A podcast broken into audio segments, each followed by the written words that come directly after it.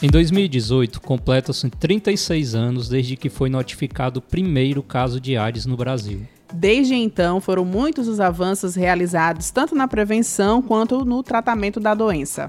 O diagnóstico de infecção por HIV, que no passado já chegou a ser interpretado como uma espécie de atestado de óbito, hoje é visto como uma condição que pode ser tratada e com a qual é possível conviver. Ainda assim, há um longo caminho para se avançar no combate à AIDS. E a gente não está falando só das pesquisas feitas em laboratório. A falta de informação, a ausência de posturas preventivas e o preconceito estão entre os principais obstáculos para o enfrentamento da doença. É por conta desse desafio que é celebrado em 1 de dezembro o Dia Mundial de Combate à AIDS. No Brasil, há uma campanha específica que dura o mês inteiro, voltada ao enfrentamento à doença. É o chamado Dezembro Vermelho, em que são intensificadas as ações de conscientização sobre a AIDS e o HIV. E é para falar sobre esse assunto que começa agora o Ernicast.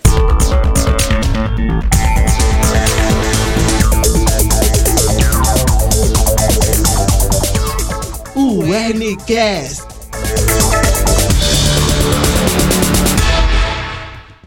Olá, seja muito bem-vindo à primeira edição do Ernicast. Eu sou o João Moura. Eu sou a Aline Linhares e hoje nós estamos com um convidado especial, o médico infectologista e professor da Faculdade de Ciência da Saúde da UERN, Fabiano Maximino. Olá, professor. Muito obrigada pela sua presença. Olá, pessoal. Prazer estar aqui. Vamos, vamos poder ajudar aí. Obrigado, professor. Eu queria começar essa conversa com um assunto que até hoje confunde muitas pessoas. Só para citar um exemplo, o Ministério da Saúde esse mês lançou um boletim apontando que o número de óbitos e o número de casos de AIDS havia caído no Brasil recentemente, ao mesmo tempo em que o número de infecções por HIV havia aumentado. Isso ainda isso confundiu algumas pessoas, né? Porque para tem muita gente que ficou se perguntando: "Ah, mas não é a mesma coisa? Qual é a diferença AIDS, HIV?". Então eu queria que o senhor esclarecesse um pouco esse assunto. A, a situação maior é a situação clínica, né? é, em que você tem um caso AIDS, quando você tem, por definição, sinais e sintomas de doenças oportunistas que podem trazer risco para o indivíduo ou para um órgão específico do indivíduo. É, são doenças que trazem à tona o diagnóstico do vírus HIV e que denotam muitas vezes uma imunossupressão mais severa. Então tem um catálogo assim de doenças e algumas são mais comuns, né, que podem trazer o indivíduo para essa condição de doença AIDS. Por outro lado, é, se o indivíduo se contamina com o vírus HIV, ele entra numa situação de portador do vírus HIV. E sendo portador do vírus, ele pode portar esse vírus durante muitos anos, sem nenhuma sintomatologia clínica, absurdamente assintomático e isso faz com que ele, a partir de então, seja um disseminador potencial da doença. Tem também, doutor Maximino, que a questão, que aí a gente já entra nessa pergunta também, é da questão da pessoa não desenvolver a doença, mas pode passar né, o vírus HIV que já pode é, transmitir aí a doença mesmo, a AIDS, para outra pessoa. É assim? A transmissão do vírus está ligado a diversos fatores. Um dos fatores mais importantes, talvez um mais contundente, seja a carga viral do indivíduo portador. Então a gente hoje possui métodos laboratoriais para fazer essa quantificação. E a partir de algumas outras situações que podem ocorrer, é, o indivíduo tem uma carga viral elevada e não durante um ato sexual não está fazendo nenhum uso de nenhuma proteção, né? ou haver uma porta de entrada promovida por outra doença sexualmente transmissível, isso são condições facilitadoras para que o indivíduo é, que entrou em contato com esse portador é, seja infectado. Professor, agora uma, uma, tendência que a gente tem observado é um número alto de contaminações em pessoas mais jovens, né? pessoas ali dos 15 aos 24 anos são pessoas que teoricamente a gente imagina que teriam mais acesso a informações por serem pessoas que estão mais conectadas, né? Tem mais acesso sobretudo aos meios virtuais. Por que então que há essa tendência maior de contaminação especificamente nesse público? Eu acredito que, apesar dessa faixa etária ter um acesso à informação é, de maneira muito clara e muito facilitada, eles não fazem bom uso dessa informação. Na verdade, a gente vê com olhos muito temerosos não só o aumento do número de casos de HIV nessa faixa etária, mas um número absurdo de casos de sífilis e de outras doenças sexualmente transmissíveis, infelizmente. Então a gente tem visto uma precocidade da iniciação sexual nessa faixa etária, aliado a uma, uma proteção é, muito parcial desses jovens. Né? Eu cito muito em sala de aula o exemplo de uma menina né, de seus 15, 16 anos, um pouco menos, que tem um namorado ou, ou começa um relacionamento com um, um namorado mais velho, né? com seus 20 e poucos anos, e de início eles passam a ter relações e de início realmente utilizam-se do preservativo. Porém, o que a gente vê no ambulatório chegando para nós é que com algum tempo de convivência, naturalmente ela se apaixona e deixa de usar o preservativo. Quando dentro de alguns meses o relacionamento termina, essa menina, depois de algum tempo, é, escuta uma notícia de que aquele, aquela pessoa adoeceu gravemente e faleceu. Geralmente essa tem sido uma história muito reincidente, muito comum. Então a gente vê que eles sabem que é preciso prevenir-se, porém eles não piamente acreditam que possa ocorrer com eles. Outra faixa etária, que aí no caso não é nem faixa etária, chega até ter várias faixas, é a questão das pessoas casadas, que estão adquirindo é, AIDS e também o vírus HIV através dos seus parceiros, né, dos seus maridos. É, como é que, enfim, como é que a gente pode é, ter né, uma, uma opinião ou alguma coisa relacionada a essa situação, porque é muito difícil, como o senhor colocou agora, é, a gente se apaixona e aí deixa de usar preservativos, muitas delas às vezes quer engravidar, outras é, já engravidaram, mas tipo confiam né, no esposo, confiam no, no cara que está junto. Como é que faz assim? Como é a, qual é a orientação que a gente pode dar para essas mulheres? Eu acredito assim, tem todo toda a situação do envolvimento emocional, né, psíquico da pessoa com o parceiro, com a parceira, mas a pessoa tem que ter ciência de que AIDS é uma doença, o HIV é uma doença que até agora, no exato momento científico que a gente se encontra, permanente. Então você não vai adquirir a infecção e vai curar-se. O que nós temos hoje em dia é um tratamento absurdamente efetivo para fazer com que a pessoa tenha uma vida normal, mas ela continua sendo portadora do vírus. Então, para as mulheres é, que eventualmente têm a imagem de que seu parceiro possa estar tá traindo ela e possa estar tá trazendo com essa traição um risco potencial para ela, a observação é que ela faça uso sim do preservativo, né? Para se prevenir, para se precaver e possa garantir, depois de algum tempo, passada a janela imune, que não houve infecção desse indivíduo, desse parceiro. Porque só assim ela pode se prevenir. Outra situação diferente que a gente tem hoje em dia e é bastante comum é dos casais soro discordantes, em que um casal tem um indivíduo positivo e o outro é negativo. É, nesta circunstância, além do preservativo, hoje já existe uma outra arma, que é uma medicação que se chama truvada, né, que a gente pode deliberadamente é, passar para o indivíduo soro negativo desses dois parceiros, né, para, como método mais efetivo ainda, além do preservativo, evitar a transmissão. Pegando esse gancho, professor, existe uma outra medicação também que ela é indicada no caso, por exemplo, de pessoas que se expuseram a uma situação de risco, né? Queria que o senhor falasse um pouquinho sobre essa questão. Antigamente, essa proposta de medicação pós-exposição, ela ocorria predominantemente, é, principalmente nos casos de acidente pérfuro cortantes graves e estupro hoje já se abre para essa situação, daquela situação do meio da balada em que um, teve um caso fortuito e bebeu um pouco a mais e rompeu o preservativo com um desconhecido. Muitas pessoas infelizmente, é, vêm procurar assistência médica muito tempo depois, sem saber que isso já é algo é, existente, que é a terapia, um, uma terapia pós-exposição.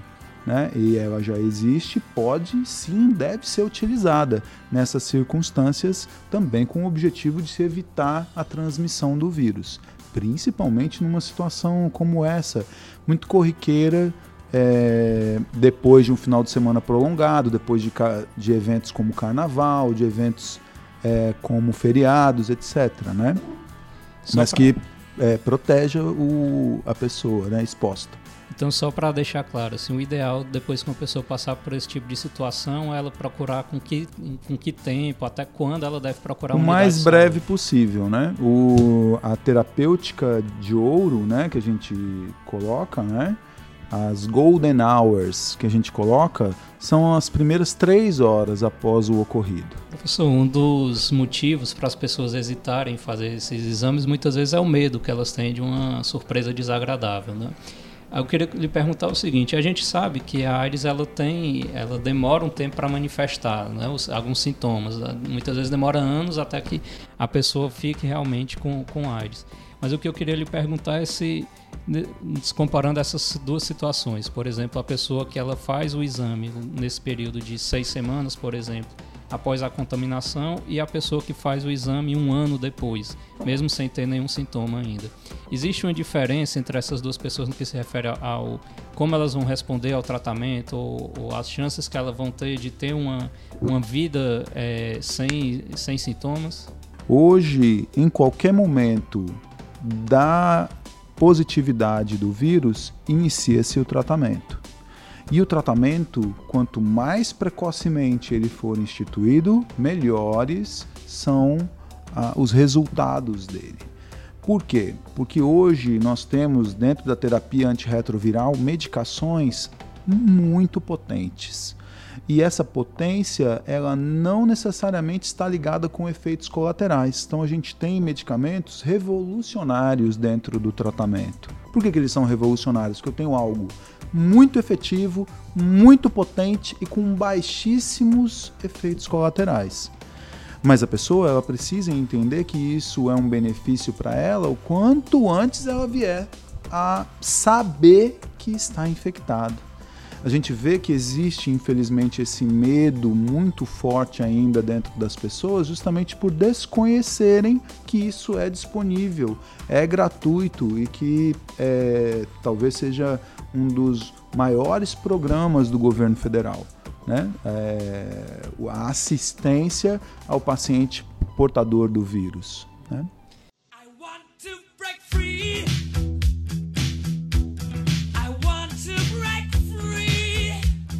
Tema que eu queria trazer, professor, é que é, recentemente, além da questão do dezembro vermelho, um outro motivo para a AIDS ter um, ela ficar mais em evidência foi em determinados públicos foi a, o lançamento do filme Bohemian Rhapsody. Mostrou a história principalmente de Fred Mercury né? E uma coisa interessante é que ele mostrou o lançamento daquele filme as discussões que as pessoas tiveram nas redes sociais principalmente em relação ao protagonista do filme era que muito se falava ainda existia muito aquela visão de que ah, é, de certo modo ele procurou aquilo por conta seja por conta da orientação sexual dele ou seja por conta do estilo de vida que ele tinha. E eu queria lhe perguntar até que ponto esse estigma, esse preconceito que existe até hoje, ele também prejudica esse combate à doença. Prejudica enormemente, né? A gente tem incrustado na sociedade muitas vezes sentimentos paternalistas, machistas, que trazem com que é, haja uma repressão para alguns indivíduos, né? Então ele tem medo de se testar e quando vem a se testar, ele já vem numa fase mais avançada da infecção, muitas vezes com alguma doença oportunista. Importante salientar, no entanto, que não só os indivíduos é, de grupos de risco têm problemas. Hoje a gente não diz mais grupo de risco, hoje a gente coloca atitudes de risco. Tanto que o número de heterossexuais contaminados é muito grande. E é muito grande, principalmente por conta de outras doenças sexualmente transmissíveis que acabam é, servindo de porta de entrada para o vírus HIV. Entre elas, por exemplo, herpes. Entre elas, por exemplo, sífilis. Entre elas, por exemplo, cancro mole. Né? Então, a gente tem situações em que a porta de entrada existe, o indivíduo tem algum grau de exposição e aí a infecção se dá, a transmissão se dá. E voltando aqui para o Rio Grande do Norte, doutor Maximino, é, a gente tem visto que tem crescido o número de infecções de HIV no estado. É, por que, que esses casos têm aumentado tanto assim? Aí duas coisas podem ter contribuído para o aumento. É, uma das que eu acredito que melhorou substancialmente foi o acesso de muitos serviços de saúde à testagem rápida né? coisa que até alguns anos atrás era um pouco menos facilitada. Hoje a gente tem o teste sendo amplamente possível de ser utilizado em vários municípios. E é, acredito eu que o treino dos médicos em se pensar em condições de imunossupressão e aí alencar o vírus HIV como uma possibilidade real. E ah, aqui para o nosso estado, é, uma desinformação, infelizmente, ainda muito importante, principalmente nessa faixa etária que o João havia comentado, dos 14 aos 22 anos. A gente é, vem de décadas em que havia uma propaganda massificante na, na própria televisão. A mídia massificava o risco, massificava a necessidade do uso do preservativo, de práticas sexuais ah, digamos, menos é, é, comprometedoras no do, do, sentido de transmissão, né? A proteção era muito enfatizada. Hoje eu não vejo isso de maneira tão importante, principalmente a nível de mídia, né? E o que a gente tem é que quando existe alguma situação bombástica de alguma pessoa muito conhecida, que isso volta à tona, exemplo do, do filme agora é, em cartaz nos cinemas, né? A gente vê muito na mídia a questão já do teste, né? Da pessoa fazer o teste para saber se tem ou não o vírus ou a doença e não ver realmente é, a questão do, de se prevenir, né? Só na, no carnaval. Carnaval tem, tem muita coisa. E aqui em Mossoró, doutor Maximino, onde é que a gente faz o teste? É, o teste ele é gratuito em toda a rede municipal né, de saúde, através da rede laboratorial é, que existe, e na rede estadual, através do laboratório regional é, de Mossoró. É, além disso, praticamente todos os laboratórios particulares também ofertam o teste e ele é sobremaneira importante, principalmente em algumas circunstâncias, como é o caso das gestantes, né? Sim. A gente coloca como premissa que a gestante seja testada em cada trimestre da gravidez, para que com essa conduta a gente tenha próximo de zero a chance de transmissão para o concepto, para o fetinho, para a criança, o vírus HIV. Bom, professor, e para a gente finalizar aqui a nossa conversa, eu, queria só, eu acho que nunca é demais a gente lembrar, né? Então eu queria que o senhor comentasse quais são as principais medidas, as principais posturas para a gente evitar o contágio de HIV. A gente precisa entender que o HIV ele não ocorre mais em grupos de risco, então somente, mas em situações de risco. Qualquer modalidade sexual possivelmente tem probabilidade estatística de transmissão. É certo que em algumas, como o sexo desprotegido, a gente tem uma probabilidade maior, ou se existe alguma lesão prévia na área genital, a possibilidade maior. E com isso, continua sendo o preservativo um método bastante simples, bastante prático e bastante factível, principalmente da da faixa etária mais jovem fazer o uso frequente. Né? Ah, é muito importante que os pais conversem com os filhos, né? que os casais tenham um diálogo aberto quanto a isso, para que isso fique bem claro dentro do relacionamento e dentro da família, dentro de casa, para que as pessoas não sejam é, despertadas com uma notícia assim mais difícil, né? Mas no caso das pessoas que sejam despertadas por essa notícia, é importante ressaltar que há sim tratamento, né? há sim perspectiva. Sem dúvida, João. Não só há tratamento, há perspectiva, como ah, o Programa Brasileiro de HIV AIDS é um programa que é absurdamente aplaudido no mundo todo como referência para diversos, não países, mas continentes no cuidado ao HIV. Então, nesse sentido, é, nós estamos, digamos que, muito tempo é, à frente de alguns países. Joia, professor. A gente vai encerrar aqui nossa conversa. Agradeço bastante. A sua participação foi muito esclarecedora. E a gente encerra por aqui, Aline. A gente encerra por aqui essa edição do Ernicast, já convidando você para nossa próxima edição com mais um convidado especial aqui junto com a gente. Se você tem algum comentário ou sugestão para nossa equipe, você pode mandar para o nosso e-mail, o Fique ligado no nosso portal e nas nossas redes sociais para ouvir nosso próximo programa. Obrigada pela sua companhia e até lá.